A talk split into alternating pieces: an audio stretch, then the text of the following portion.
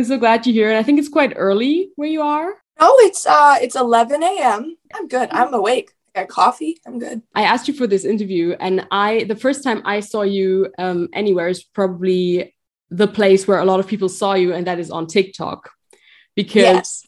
you went viral there. And I'm you probably get asked this a lot, but how did it feel like for the first time when you went viral? When people started seeing what you created?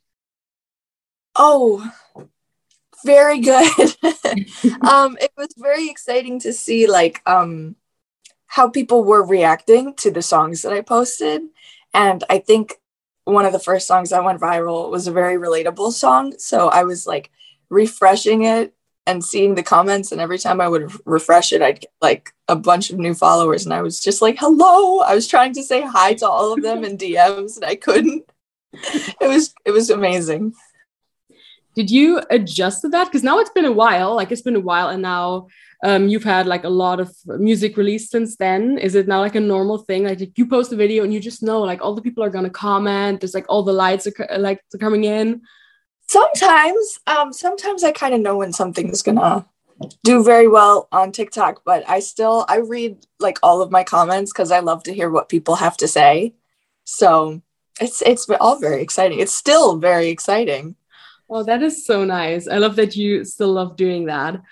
But the thing is, I saw that you didn't start out on TikTok because when I did some research on you, I found out that you actually started on YouTube eight years ago, which is yes. insane.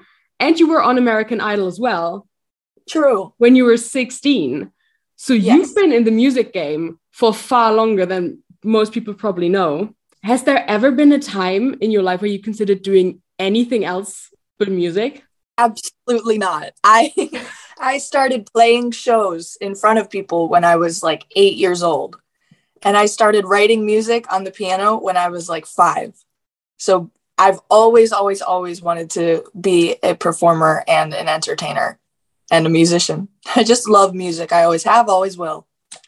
I love that. And so early on, you just knew, like, you always knew that that was what you were like supposed to be, that that's like your destiny, kind of. Yes. TikTok is helping me get to where I want to be. Oh, that's so great. I love to hear that. Is like what inspires you to make that music? Is it like reading the comments and seeing how people react? Um, but like what else is it? Because you started so young, like way before people like probably commented on things. Well, um, sometimes when I'm in a certain mood and I want to listen to music that's kind of in the same mood that I am, and I'm looking for songs that are like, this is how I'm feeling, and I'm not finding anything, I will kind of write songs about how I feel to fill the gap mm-hmm. of what's missing from other songs. I'm not sure if I'm explaining that well, but um, I don't, it's always been kind of my thing that I do whenever I feel something intensely, I just write it. Mm. Oh, I get that. So basically, um, whenever there's like an emotion, you just like you have to get it out. Also, because especially no one has ever written about your specific emotion. So if you if you enjoy listening to like emotional music, you would want to hear like the music that is made like perfectly for that, and that's kind that kind of is your own then. Yes, I guess about um different concepts that haven't really been written about before and tell full stories in my songs, like Sleepy People, the song you reached out about. Yes. Oh, that's a lovely song. I love that. I love that song. You're so nice. Thank you. You have also written like a lot of songs that I feel are very um specific like to to young people to like a younger generation because yes. i mean you're a part of that as as am I. We're part of a younger generation. And for example, you've written um, a like poem to yourself. Um, yes. You know, like like where you write to yourself five years ago, like to your, uh, I think to your 13 year old self. I think. Yes. Yeah, I wrote it when I was 18, so it's a poem to my 13 year old self. And in that, you kind of like um, tell yourself about like your current life and what's been happening um, and also about like the dreams you used to have. Um, yes. and is there something that you would think would you do that again in like like five more years or like i think what it's now like four years or three years now because that, that was a while ago but would you do that again in a few years to kind of like polish up on that just come back to it oh i've i have never thought of that now that i now i want to you know maybe when I, maybe when i'm 25 i'll write to my 20 year old self you know? Mm. i've i honestly have never thought of that. That's a I great think, idea. I think that's a good follow-up. What do you think you would say in that? Is there something that you wish that you are going to be able to tell yourself in five years? Like what would you want to hear from 25 year old peach? Oh my gosh. A, a whole lot of things. I hope to i've been working towards every day like um i hope i can say like oh i've had the number one song and um like i have a grammy you know, all sorts. I have very big goals and I hope I can knock out a few of them. I hope that too. I hope that too. In another song, you sing that you're scared of getting older. Um, but now, now when you you tell me this, you tell me you have all these hopes and dreams and ambitions, um, and that you also have like good chances of achieving those goals. Are you still scared of getting older, or is it more something that you would look forward to now? I'm still very scared of getting older because mostly because I worry about um, the world itself, you know, and how um, we're destroying the environment. Mm-hmm. And I hope to figure out something I can do to help it. That is something that I think is really hard because when you get older, of course, there's a lot of things you look forward to, but at the same time, maybe not even for personal reasons, the world is very scary. I think that's it, isn't it? Yes, in ge- in general, yeah. I still I still love it though.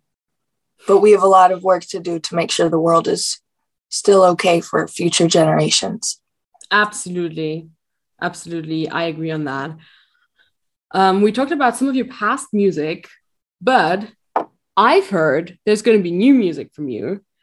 Uh, your EP is going to come out next week on the 23rd days, six days. In ah! six days. That is so close. What can you tell us like about your EP? Like what's it going to be like? Well, so it is my deluxe EP is it's my EP I released a year ago, the Love Peach EP that has six songs, will now have seven songs added to it. So there will be 13 songs total, and all of them have already gone viral on TikTok. So it's very promising um, I'm very, very lucky to be able to say that. That's so crazy. I'm so excited for anyone listening to hear it. I think I think they'll really like it. probably. If, if you if you say they went viral on TikTok, then they probably will. Yeah. I I decided to release um seven more poems that have gotten, I'd say, between a hundred thousand likes and like four hundred thousand likes on TikTok. So I'm sure people will continue to find them relatable and hopefully still check them out. That is such a smart idea to like before you before you like release anything, you make sure that people like it by posting it on TikTok yes that's uh, that's kind of my strategy for releasing things because if fans don't connect to it when it's just me and my piano um i'd rather just write another song instead of keep keep trying you know? I want something that people makes people feel understood makes people feel accepted and is relatable and is enjoyable for my poem songs and kind of my ballady songs. And then there's no real way to test dance songs though, you know? Yeah. I wish I could at the moment I can't play live shows in Miami because of COVID, but as soon as we're out, I'm going to be testing a lot of more up tempo songs. I love that. Do you uh, do you ever think that maybe one day um, you're gonna not release like those poems anymore? Because you've you've had so many of those like poem like songs. Do you ever think oh actually now that i can like play in front of live audiences again i kind of want more dancey songs or i want like another kind of music you know to be honest um i'm not promising this because i'm not sure but i think oh. this will be the last of the poems because I haven't been, I don't write them anymore. I write full songs. I've been writing all alternative rock songs. You know, we've got songs inspired by The Killers, um, Green Day, Lorde, um, Blondie, you know, No Doubt. Um, and I'm very heavily influenced right now by the best of alternative rock and classic rock, of course. But I, I'll still continue to write my um, ballads because, you know, we have musicians like Lana and Adele where I just hear them and I sit and I cry and they're fantastic. And I feel moved by those. So the next song that comes out after the poem EP will be I Would Have Given You the Moon, which is definitely a very sad ballady piano song. I love that. So what I've heard now from you is that it kind of sounds like very like in the next like maybe like two years. I'm not gonna put like pressure on you, but there's gonna be like an alternative rock album by you. Is that like what you kind of like plan on, what you want to do? Well, you know, um, this is this is very new because I was just in LA for the past two weeks. I finally came back on Friday. Um, and I recorded seven new songs, and they're we we planned to make another six song EP, but we just kept writing and writing and writing and and finishing these songs, and they were all turning out really good. And my manager says, "Hey, Peach, this should probably be your debut album." And I'm like, "Me, an album, like an actual full album? Am I ready for that?" and I posted it on TikTok and they're like, Peach, you're you're ready. like they just want me to drop all of it. So I think you're right. Maybe, maybe 2022 would that would be really cool. I'm thinking 2022. I honestly I would love that. Especially because like what's the big difference between an EP and an album? Because I've been told like there's a lot of discussion about that. And I've been told it's like the amount of songs. Yes. Um, and I mean, if you're you're bringing out an EP with what 13 songs, I think you said.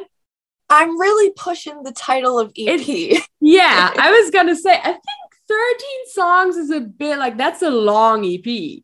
That's Very a long, long EP. Yeah.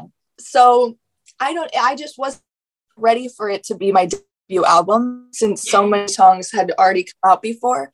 And I'm not like a poem, I'm not a poet you know, I'm like a singer and a songwriter. So the poems were just almost an experiment that came out of laziness. You know, I started posting them because I just didn't want to sing that day. And it was something that people had never heard before. So they kept blowing up. And I was like, well, better release them. Um, it wasn't anything I'd planned for, but I planned to be more of a rock star, you know?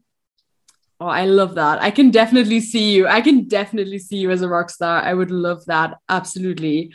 You already spoke about like some artists that like inspire your more alternative rock music. And for example, you but you also mentioned like Adele and Lana Del Rey for like your ballads. Um, is there yes. artists that inspired you growing up or like still inspire you, or has that changed a lot in the recent years? Absolutely. I'm originally from Cleveland, Ohio. I'm not sure if you know where that is. Do you know? Do you know LeBron James, basketball player? He's from yeah. Cleveland, Ohio. Um, it's not. It's not a big city, but it's not a very small city either. Um, so in Cleveland, we have the Rock and Roll Hall of Fame. So I grew up listening to all classic rock artists. Um, you know, ages like zero through seven, all I would listen to would be Led Zeppelin, Rush, Motley Crue, Alice Cooper, the Beatles, um, the Stones, you know, all sorts of um, really the, all the best of classic rock. And I'm very privileged to have that kind of taste so early on so that I could kind of develop my sound. Like, I swear, like, Axl Rose and Robert Plant and Mick Jagger, they don't know it, but they taught me how to sing just by listening to them over and over again. And then when I was eight, um, Lady Gaga put out the Fame album, and I was entranced. I think I still remember every word to it. Something about her is just, I, I love everything about her. I love how she'll be mesmerizing on stage. She'll be all over the place. She's in this ridiculous costume She's mm. so extra. And then she sits down and plays the piano and makes you cry your eyes out.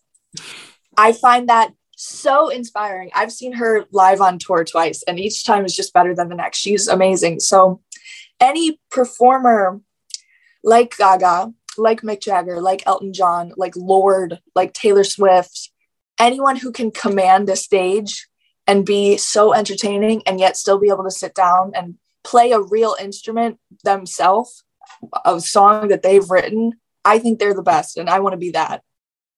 That is so great. I feel like everyone in our generation is inspired by Lady Gaga. She's so great. I love the the way you say that because like yes, obviously it's Gaga. It's always Gaga, isn't it? Like she's amazing. I do I think she is the best of our generation besides Taylor Swift because yeah. when I saw the Reputation tour, I mean, of course she's the best songwriter ever and she's a great singer, but I didn't realize that she was such an amazing performer as well until mm. I saw her live. So I hope that one day I can have a sold out stadium world tour and be able to wow crowds just as much. I definitely see you on a big stage like that. With like all these artists, is there like someone you would like to collab with? Like, is there like like ideas that you have whereas like certain artists you would just like give anything like if you could like you would give anything to like collab with them i love to sing with mick jagger just once in my life i would die of happiness. Um i'm not sure if you know the dj flume. I've never heard he, of him. He's a dj producer from australia and he's had if i played you his songs i'm sure you would know um he's real just an amazing producer in general and then um production wise also jack antonoff who's worked with he's made the reputation album he's made folklore he's made melodrama by Lorde. he's made norman i don't know if i can swear on here rockwell by lana del rey um production wise he is my dream to work with i hope you get to like work with them one day maybe for your debut album maybe for your like rock alternative debut album, it feature like Jack Antonoff and Mick Jagger. Oh, I'd pass out. I would die. I would die. I'd be dead the ground dead. it's relatable. I I would too, honestly. Um, I hope that you one day like get to fill like all these big concert halls, and I hope that one day you would also come to Germany because you know we're a german student radio station. And of course we would like love it if you would play a show near us. Do you think you're ever going to come to like europe? Absolutely. And i'll because 15% of my listeners are from germany.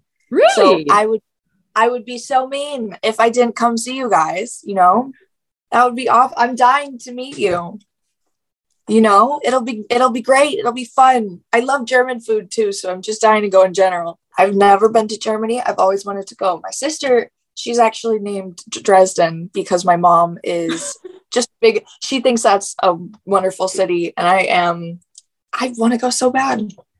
I love everything about it. The guys are so cute there too.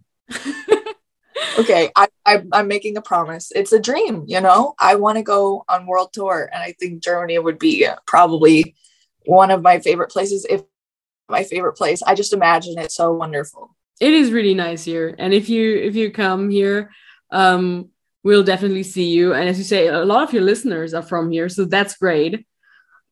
Is there anything like you want to tell like our listeners that you like want to tell them when they listen to us and maybe also about like your your EP that's coming out?